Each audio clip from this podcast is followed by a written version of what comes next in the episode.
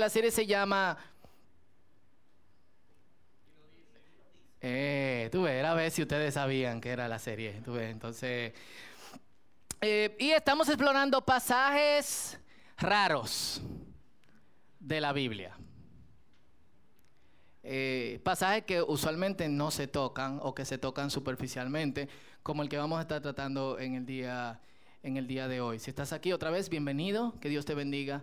Eh, y estamos aquí para, para servirte. ¿Quién quiere saber la voluntad de Dios? Eh, es como el dilema de todo cristiano, en uno u otro sentido. Es como que me, tengo que mudar de este país. O esa es la jeva con que me voy a casar. O si te casaste, esto era la voluntad de Dios. Eh, o debo dejar este trabajo, o debo de tomar ese trabajo, o debo de estudiar esto, o no, o sea, eh, y muchas veces nosotros confrontamos nuestra realidad, que quizás no es como, como lo que nosotros leemos en la página de la Biblia, donde la gente recibía hasta voces de Dios y respuestas de Dios. eh, inmediatas y, y nos preguntamos, ¿Dios habla de la misma manera? Sí, no, ¿cómo puedo lograr que Dios, que Dios me hable? Y a veces uno usa ciertos instrumentos para decidir en oración cuál es la voluntad de Dios. Yo tengo una amiga que no sabía que iba a estudiar en la, en la universidad y ella agarró y escribió en una hoja todas las carreras que ella...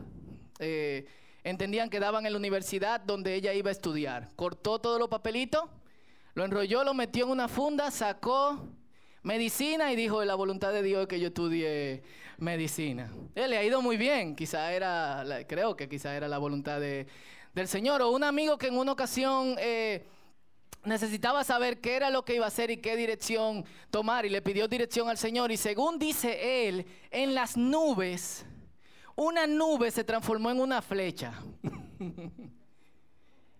Y según él, la dirección de la nube, él sabía cuál era la voluntad de Dios para él en ese, en ese momento específico. Hay mucha historia, he contado muchas veces la historia de... ¿Eh? No sé, pero él entiende que Dios le habló y por lo que... eh, por lo que realmente él está viviendo, entiendo que probablemente Dios le habló. Y hemos contado 50.800 veces la historia de mi amigo eh, Mike, que quería saber con quién se iba a casar y sentado en el semáforo, la- el letrero decía, Just do it, Mike. No Nike, sino eh, Mike. eh, es nuestra lucha y, y- y nosotros queremos de alguna otra manera saber cuál es la mejor decisión en un momento en específico. Lo que yo me he dado cuenta a través de este tiempo siendo cristiano, interactuando con otros cristianos, que muchas veces la pregunta real no es cuál es la voluntad de Dios, sino ¿hará Dios lo que yo quiero? No cuál es la voluntad de Dios, sino ¿será la voluntad de Dios lo que yo quiero para mi vida? Y esa es muchas veces la pregunta que hacemos. No vamos a Dios con la mano vacía y decimos, Señor, esta muchacha con la que me quiero casar, o, con quién me casaré, o qué estudiaré, o ta, ta, ta, sino que vamos a Dios con opciones y muchas veces con una opción de mucho peso hacia la cual nos inclinamos. Y por eso yo quiero hacerle una pregunta seria en esta mañana. Si conocieras la voluntad de Dios, ¿vivirías de acuerdo a ella?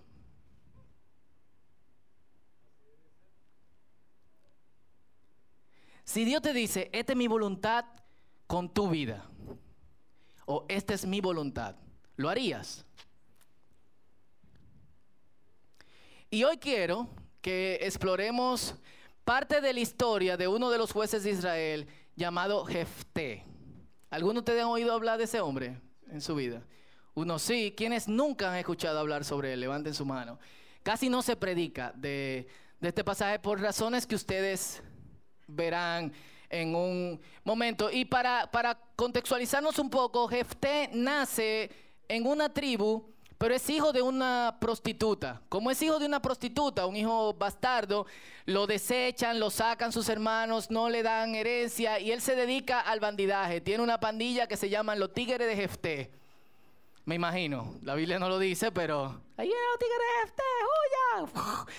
Eh, y se dedicaba al bandidaje, como le fue muy bien en el bandidaje y usualmente eh, había oladas de bandidos que atacaban pueblos completos. Eso era, es una locura. Todavía en Medio Oriente eh, tenemos esa, e, esa influencia de pequeñas guerrillas que de repente invaden una ciudad, la atacan y la, y la conquistan. Eso era lo que hacía Jefté. Y como él se dio muy bueno en eso, sus hermanos o la gente de su ciudad lo llamaron nuevamente y le dijeron, queremos que tú nos gobiernes y que nos liberes de los amonitas, que eran otro pueblo descendiente de Lot.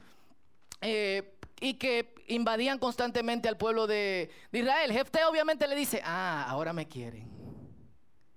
Y ellos le dicen, imagínate, no hay maná, tenemos que coger lo que venga. Y curiosamente en ese proceso Jefté pasa de ser un simple bandido, eh, o de hecho un bandido importante, a ser el juez de Israel, pero también a tener una profunda relación con Dios. El pasaje en, jueces capítulo 11 que vamos a leer más adelante no nos dice qué pasó con Jefté ni con lo demás, sino que simplemente este hombre de repente resultó ser de un bandido a un hombre de, de Dios. Pero los amonitas seguían atacando y Jefté de alguna otra manera tenía que buscar la forma de liberarse de, ellos. Y en jueces capítulo 11, versículos 29 al 31, esto es lo que dice. Yo quiero que lo lean conmigo aquí, vayan a su Biblia luego. Dice, en esa ocasión, el Espíritu del Señor, en una ocasión en que los amonitas estaban desafiando a Israel, el Espíritu del Señor vino sobre Jefté. Y él recorrió toda la tierra de Galaad y de Manasés. Entre paréntesis, algunas veces cuando uno se quilla con cierta gente, me da ganas que el Espíritu de Dios venga en uno como Jefté, como Sansón, etc. Y después me acuerdo que Jesús quiere que tengamos paz. Cierre paréntesis. En esa ocasión el Espíritu del Señor vino sobre Jefté y él recorrió toda la tierra de Galaad y de Manasés, incluida Mispa en Galaad, y desde allí lideró el ejército contra los amonitas. Entiéndase que el Espíritu del Señor vino sobre él como el Espíritu del Señor le dio estrategia militar, le dio fuerza eh, y le dio valor para enfrentar a esta gente. Y Jefté hizo un voto al Señor. ¿Quiénes han hecho un voto alguna vez en su vida? Como, como creyentes. ¿Eh? Cuando se casó. O como, bueno, como católico, yo me acuerdo que una vez mi familia entera fuimos a güey para que mi abuela se sanara. Yo tenía una medallita de la Virgen de la Altagracia, no pasó nada, mi abuela se murió, pero bueno, esa es tu historia.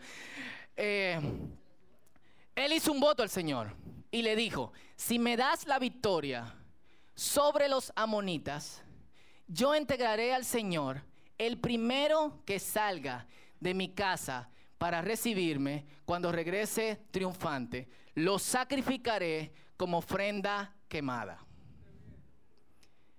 Lo, leo otra vez. Él dice, si me das la victoria sobre los amonitas, yo entregaré al Señor, al primero que salga de mi casa para recibirme cuando regrese triunfante, lo literalmente lo haré holocausto, lo sacrificaré como ofrenda quemada. Primero, un holocausto o una ofrenda quemada era una ofrenda especial que se hacía a diario, donde no podía quedar nada.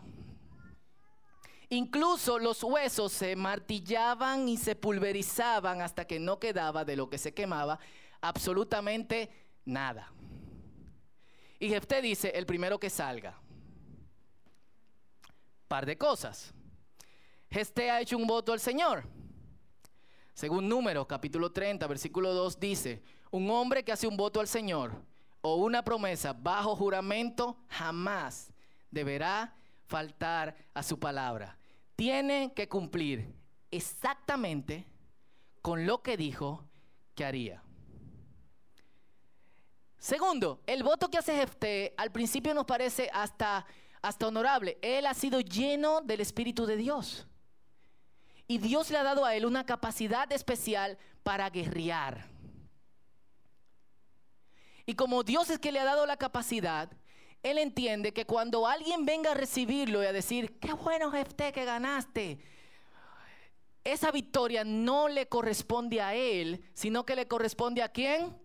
Al Señor. Por tanto, él dice, yo no merezco que vengan a recibirme, sino el Señor es que merece esto. Por tanto, el primero que lo haga, ñángala, fuángala. Y ñángala, fuángala, ñángala, fuángala. Este dice, entregaré al primero. ¿Cómo ustedes entienden eso? ¿El primero qué? ¿El perrito? Pues el perro. Una de las razones por las cuales a mí no me gustan los perros es porque eh, a veces cuando yo estoy muy cansado, yo me energizo secluyéndome, yo necesito estar solo, aparte. Los perros siempre tienen eh, ánimo. Y cuando tú abres la puerta, está... y tú como que, no, hoy no, no, hoy no. ¿Puedo ser su perro, ustedes creen? O un gato. Bueno, gatos no reciben también a uno. ¿Cómo ustedes lo entienden? ¿Una persona o un animal? Dice al primero, no a lo primero. Y no solamente eso, dice que salga de mi casa. No es cualquier loco viejo que salió por ahí de, está mi pana! No. Él va llegando a su casa y quien le abra la puerta de su casa para recibirlo. Si seguimos leyendo la historia, pueden abrir su Biblia, verso 32, verso 33 y verso... Y de hecho, perdón, Deuteronomio capítulo 18, versículos 9 y 10 dice, cuando entres a la tierra que el Señor tu Dios te da, ten mucho cuidado de no imitar las costumbres detestables de las naciones que viven allí. Por ejemplo, jamás sacrifiques a tu hijo o a tu hija como holocausto o como ofrenda quemada. La palabra de Dios tiene una cláusula muy especial que dice, no repita lo que esta gente hace. Precisamente quienes ofrecen a sus familiares como ofrendas quemadas son la gente contra las cuales Jefté está peleando. Quizás en su mente lo que pasó fue como si los amonitas ofrecen a sus hijos delante del Señor, yo no puedo ofrecer al Señor algo menor de lo que los amonitas piensen o ofrecen u ofrecen. Un puro secretismo como hemos visto en otras eh, ocasiones. Y, pero por la ley está obligado a cumplir eh, su voto. Y le va súper bien. Versos 32 y versos 33 eh, de jueces, capítulo 11, dice así. Lo pueden buscar en su Biblia, para los que no buscan muy rápido, página 208, dice, así que Jefté dirigió el ejército contra los amonitas y el Señor le dio la victoria. Aplastó a los amonitas, devastó unas 20 ciudades desde Aroer hasta una zona cerca de Minit y desde allí hasta Belkeramín. De esa forma Israel derrotó a los amonitas. Y leamos lo que pasa después. Jueces capítulo 11, versículo 34 al 40. Todo ese pedazo. ¿Lo tienen? Cuando Jefté volvió a su casa en Mizpah, su hija salió a recibirlo tocando una pandereta y cantando con alegría. Ella era su única hija, ya que él no tenía más hijos ni hijas. Cuando la vio, se rasgó la ropa en señal de angustia. Hija mía, clamó, me has destruido por completo, me has traído una gran calamidad, pues hice un voto al Señor y no puedo dejar de cumplirlo. Eh, y creo que los traductores fueron un poquito formal en la forma en que, en que traducen este verso. Yo lo traduje así desde el hebreo, el verso 34. Olviden la parte de arriba. Él dice, ay, Jamí, estoy deshecho porque me han metido en un gran problema. No sé por qué, literalmente dice, abrí la bocota prometiendo algo al Señor. Eso es lo que dice usted. Metí la pata. En el momento en que él se ve confrontado con que su hija, que no sabíamos que tenía hijos, y es su hija, su única hija,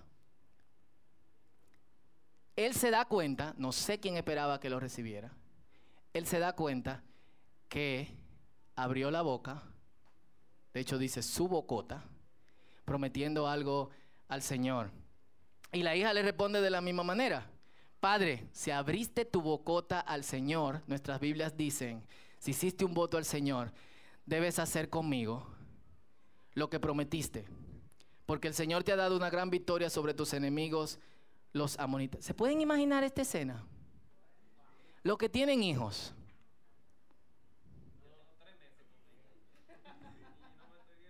Miren, cuando Benjamín era chiquito, Noel estaba planchando y él llegó y puso la mano en la plancha. Se le hicieron una bolita y yo le dije, Noelia, no, Noelia dice, foto, tenemos que llevar a Benjamín al médico, no sé cuánto. Yo le dije, no, Noelia, tranquila, uno con una aguja lo pincha, le saca la agüita, le pone una cremita, ta, ta, ta. El doctor juguete. Eh, cuando, cuando nos levantamos el otro día, Benjamín tenía dos bolas del tamaño de pelota de golf, así. Y una se le estaba creciendo mucho más. Lo llevamos a la doctora, le pusieron anestesia eh, local y yo vi como a mi hijo le estaban cortando eso prácticamente a sangre fría y me estaba muriendo.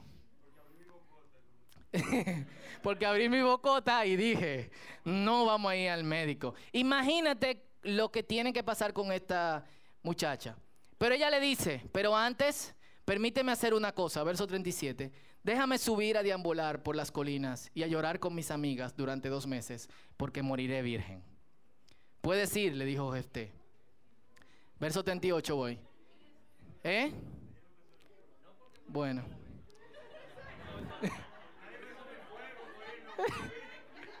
ok, para explicarle.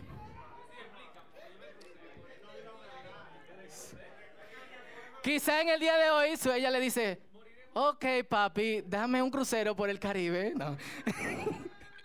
Porque me voy a morir. ¿Eh? Ay, mi hija morirá virgen. Bueno, papá, hay cosas que tú no sabes. ¿Cómo así? ¿Morirás ahora? Ningún crucero. Eh, no, en ese tiempo se valoraba mucho la descendencia. Y una mujer sin hijos era una mujer en desgracia porque no podía continuar su descendencia. El hecho que ella dijera morir virgen no es que no iba a disfrutar del placer sexual, aparte de eso obviamente, sino que no iba a dejar descendencia, no iba a tener eh, hijos. Y dice que cuando volvió a su casa, su padre cumplió el voto que había hecho y ella murió virgen. Así que se hizo la costumbre en Israel que las jóvenes israelitas se asentaran cuatro días cada año para lamentar la desgracia de la hija de Gesté. Miren esta escena, la hija sale celebrando y imagínense que ven a la hija allá que viene celebrando con panderos y danza. Imagínense la danzarina de las iglesias aquí en el ámbito. Jesús, eres. Y del otro lado, el papá, que debe de, de, alguna manera tener algún tipo de emoción por lo que, porque quien viene a recibirlo es su hija. No hay desprecio, no hay, ah, lo que tú hiciste lo hace cualquier gente, sino, wow, papá, qué ah, pero lo que hiciste, que... sea, de un lado tenemos la hija celebrando y del otro lado tenemos al papá ya guardando luto. Y hay par de, de interpretaciones al respecto. Pero primero yo quiero saber, ¿qué ustedes creen? ¿La mató o no?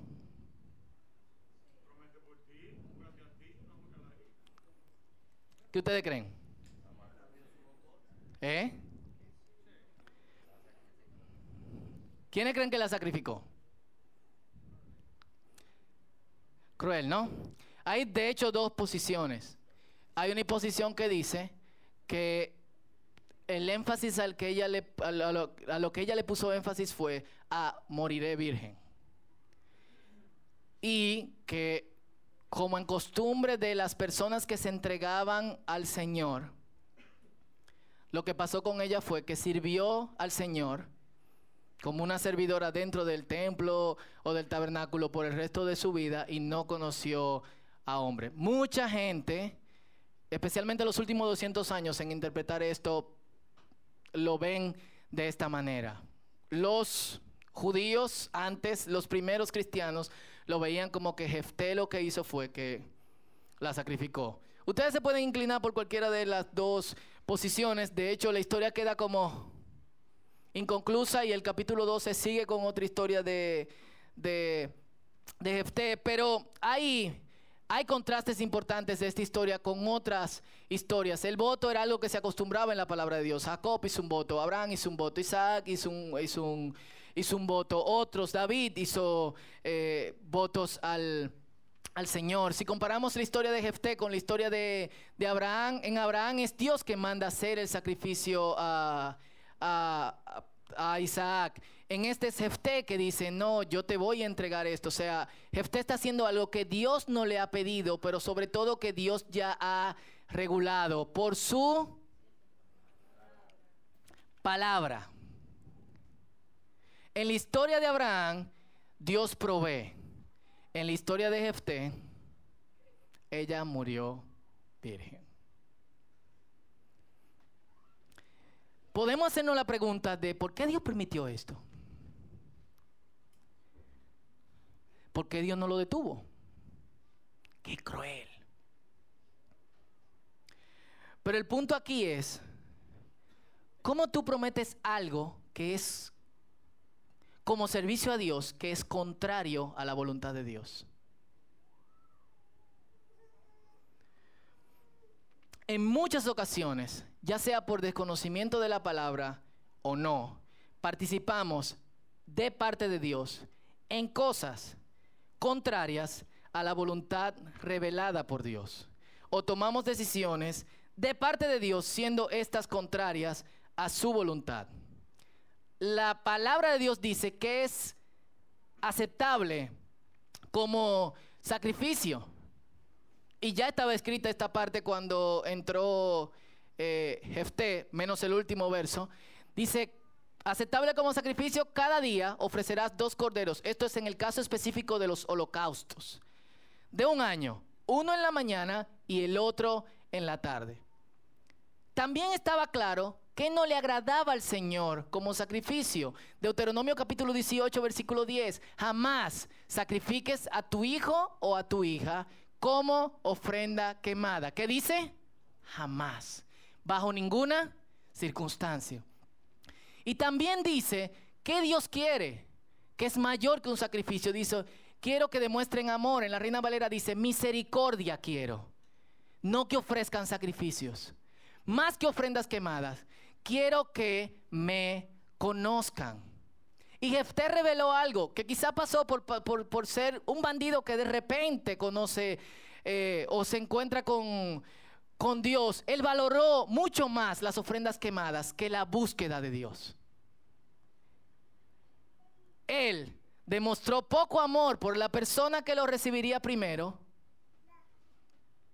y decidió ofrecerlo en sacrificio. Cuando nos movemos en esos parámetros, es decir, cuando tomamos como si fuera la voluntad de Dios cosas aunque sean reveladas. Y yo vengo del mundo pentecostal, donde prácticamente dos veces por semana, o mínimo una vez por semana, hay una administración y todo el mundo pasa, pasa al frente. Yo me acuerdo que en mis primeros años yo pasaba prácticamente cada vez que alguien pedía que pasáramos al frente, yo pasaba, hasta que yo vi que muchas veces la gente no tenía nada que decir y como quiera te decía algo. Y yo oí cosas como, divórciese de su esposo, porque eso no es la voluntad de Dios, que ustedes estén casados, pareja que se amaban profundamente. Full. Probablemente algunos de ustedes oyeron cosas así. Es más, yo una vez vi un profeta que dijo, ese que está ahí en una cosa de jóvenes, no es tu novio. El Señor tiene otra provisión de novio para ti. La muchacha dejó al novio y adivinen quién era el novio. El profeta. ¡Wow! ¡Qué locura! El tipo la vio y dijo, wow.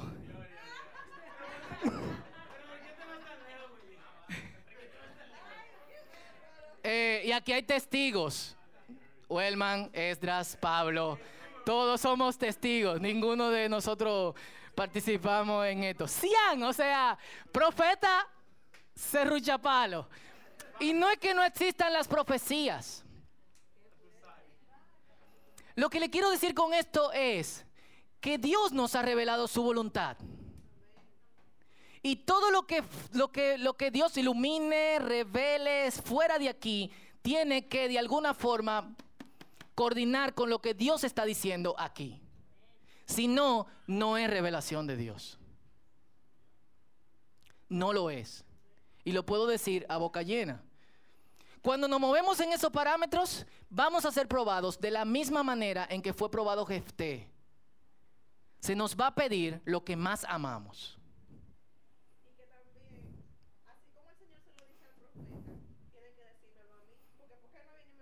Claro.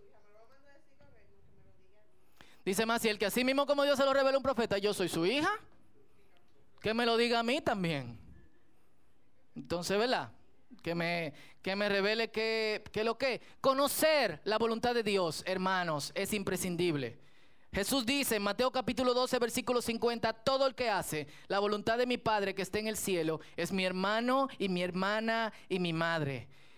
Mateo 7, 21, no todo el que diga, Señor, Señor, entrará en el reino del cielo. Solo entrarán aquellos que verdaderamente hacen la voluntad de mi Padre que está en el cielo. Juan 7, 17, todo el que quiera hacer la voluntad de Dios sabrá si lo que enseño proviene de Dios o solo hablo por mi propia cuenta. Lo que revela una característica importante de estas personas que se van moviendo de aquí para allá por revelaciones externas. No quieren hacer la voluntad de Dios, quieren lo que obedezca a su carne. Cuando tú quieres que, lo que, que, algo obedezca a tu carne, tú andas de aquí para allá buscando que alguien te diga lo que tú quieres escuchar. Y aunque eso sea contrario a la palabra de Dios, eso es lo que vas a hacer. ¿Y a quién le vas a echar la culpa? A quien te lo dijo. Entonces tenemos que tener mucho cuidado. El punto es saber qué Dios quiere y obedecerlo. Y para eso creo que la palabra de Dios es el primer parámetro. Algo que muchas veces ignoramos y vamos detrás de señales o efectos especiales que en su tiempo tienen validez. Yo he hecho votos, me han resultado. Yo he buscado por señales y también me han resultado en muchas ocasiones. Pero todo esto debe de partir de la fuente primaria que es la palabra, la palabra de Dios. Ahora, no confundamos hacer la voluntad de Dios con no tener voluntad. Que es lo que mucha gente confunde. Hay gente que entiende, si me someto a la voluntad de Dios, mi voluntad va a desaparecer. Eso es mentira. Cuando tú te sometes a la voluntad de Dios, pasa lo contrario nuestra voluntad empieza a funcionar de verdad. Eso es lo que pasa. Y tú te transformas en una persona que toma decisiones sin tomar la decisión correcta o no. ¿Qué es la diferencia entre la oración de los apóstoles y la oración que nosotros tenemos hoy? Muchas veces Dios no responde nuestras oraciones porque muchas de nuestras oraciones están en contra de la voluntad de Dios a la gente que vemos en el Nuevo Testamento, Dios respondía a sus oraciones porque ellos primero buscaron cuál era la voluntad de Dios y ellos oraban conforme a la voluntad de Dios. Y conforme, como oraban conforme a la voluntad de Dios y tenían un corazón sometido a la voluntad de Dios, ¿qué pasaba? Oraban y sucedía.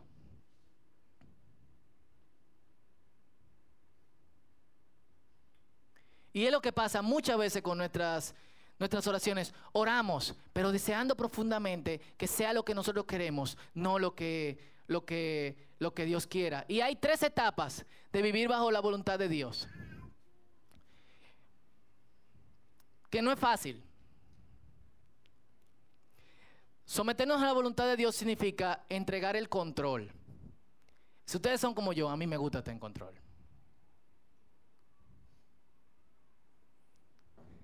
Yo no quiero levantarme y pensar, Dios, que sea lo que Dios quiera. Es como raro, ¿eh?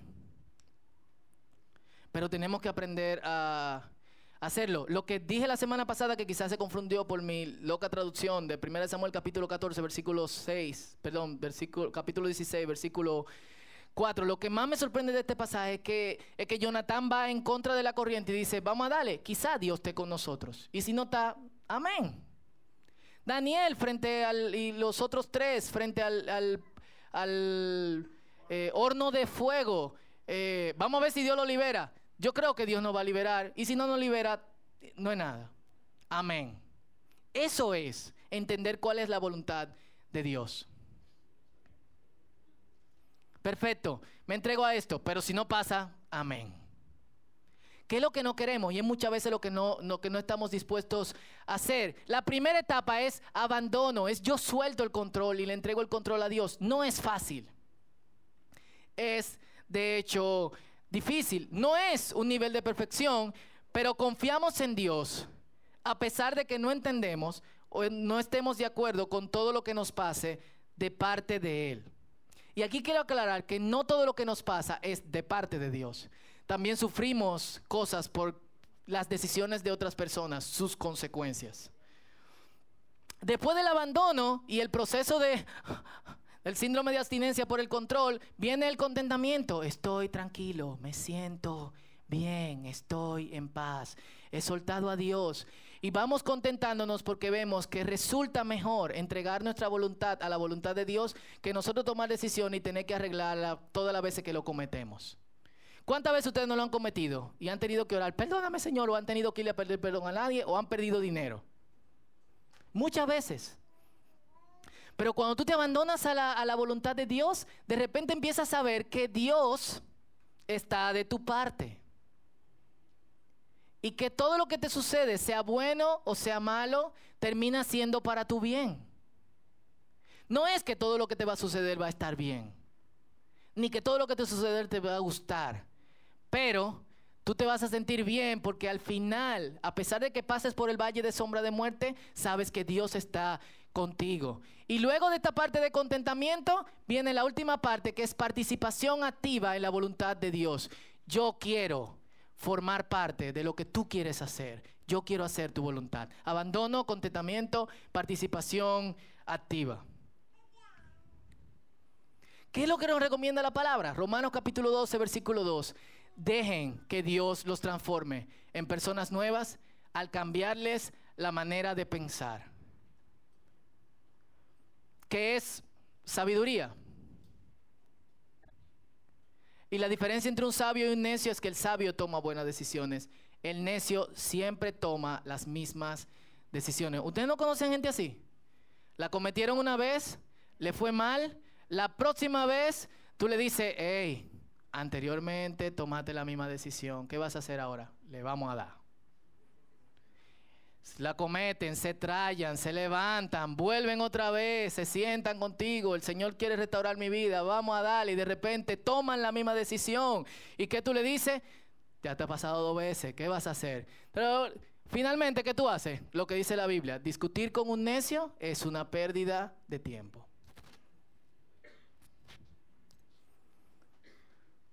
Entonces, el cambio de mente consiste en que Dios nos da una mente capaz de tomar decisiones sabias de acuerdo a su voluntad. Entonces aprenderán a conocer la voluntad de Dios para ustedes, la cual es, y esta es la parte que nos trae contentamiento y lo que nos da deseo de participar activamente en ella es buena, agradable y perfecta.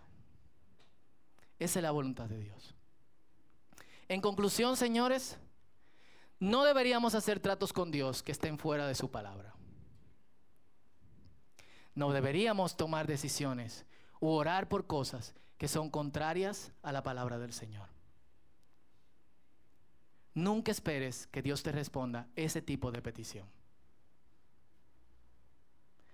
¿Cuál debe ser nuestra oración? Dejar que Dios nos transforme, que renueve nuestra mente para que seamos capaces de tomar decisiones sabias. ¿Cuáles son las decisiones sabias? Las que van de acuerdo a su voluntad. Abandonarnos en Él, Luego viene la alegría, el contentamiento, porque vemos que mientras más nos abandonamos en el Señor, entonces tenemos paz, porque sabemos que Dios nos protege, nos cuida, suple todo lo que necesitamos. Y finalmente queremos participar en que otros también se involucren en su voluntad. Eso es lo que Dios quiere, porque su voluntad es buena, agradable y perfecta. Oramos.